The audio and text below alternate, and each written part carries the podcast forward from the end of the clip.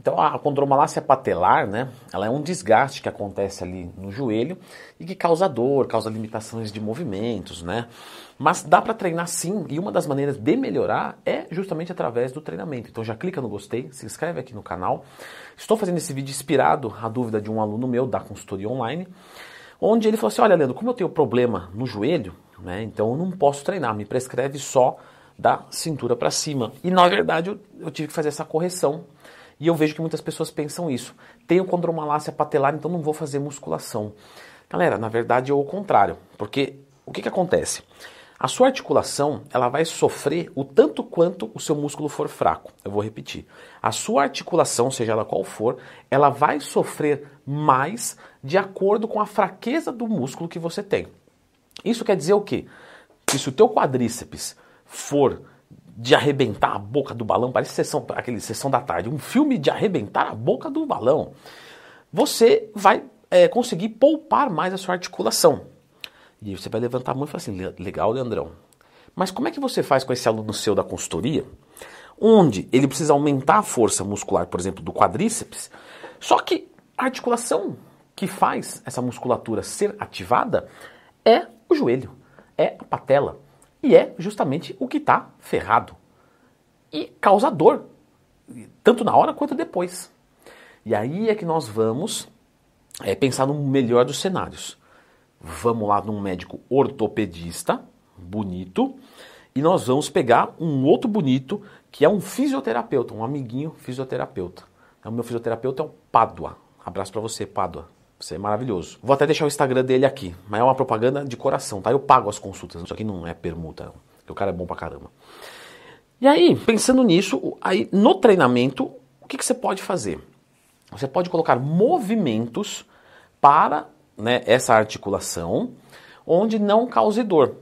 Normalmente, o que, que vai causar dor? Sobrecarga, peso. Então, como é que eu reduzo o peso? Eu aumento o número de repetições. Então, ao invés de fazer 10 repetições, eu faço 20, faço 30, onde eu vou forçar minha musculatura com uma carga pequena para não agredir a articulação. Porque a articulação, ainda que o músculo trabalhe até a falha e a articulação trabalhe até a falha, o músculo até a falha com uma carga baixa, ele vai muito bem. A articulação com a carga baixa vai muito bem. Agora, com a carga alta, às vezes o músculo vai até melhor, ok, vai ganhar mais força. Só que a articulação não aguenta. Então é melhor eu levar meu, o meu movimento, vamos colocar assim, até a falha, com repetições mais altas para a minha articulação não sofrer. Só que pode acontecer também de você sentir dor fazendo agachamento livre, mas você não sentir dor fazendo leg press, ou cadeira extensora, ou vice-versa. Então, às vezes, você pode trabalhar com uma carga legal, né, um treinamento voltado para hipertrofia, para força, só que você tira os movimentos que causam dor. Então, qual que é o lance aqui? A ideia é que o treino não seja desconfortável, que não cause dor. Então eu vou criar um ambiente onde eu estimulo a musculatura com aquela, articulação envolvida, mas eu tente não agredir com dor. Então a dor é um sinal muito bom pra gente. Tá doendo? Hum, não é legal. Ah, mas eu só consigo fazer leg press, não consigo fazer mais nada. Tá bom, faz leg press, vai ganhando força. Ah, dali umas semanas, vou tentar uma série de, de cadeira extensora. Opa, deu certo. A cadeira extensora eu vou jogar repetição mais alta, porque eu não sinto dor, e aqui eu jogo repetição mais baixa. Beleza. Só que pode acontecer, pessoal, porque existem graus.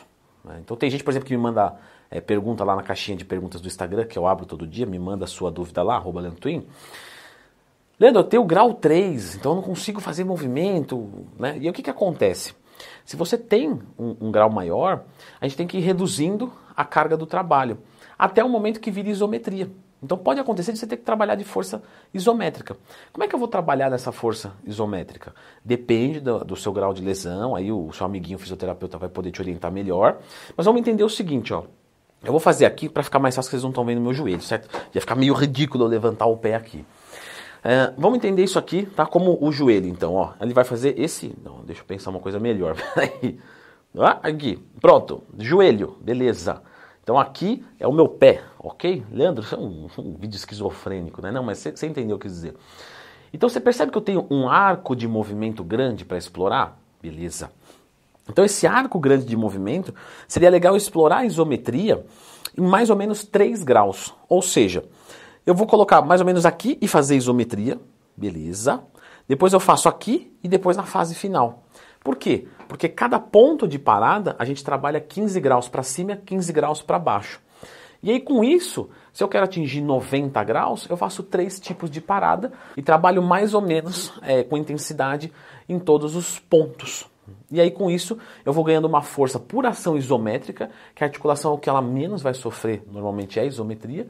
Depois eu vou ganhando força, vou conseguindo colocar movimento com repetições mais altas, carga mais baixa e assim sucessivamente. Até talvez, dependendo do grau da lesão da pessoa, um momento que a força muscular é tão legal que ela não sente mais dor. Então aquele desgaste se torna é, irrelevante.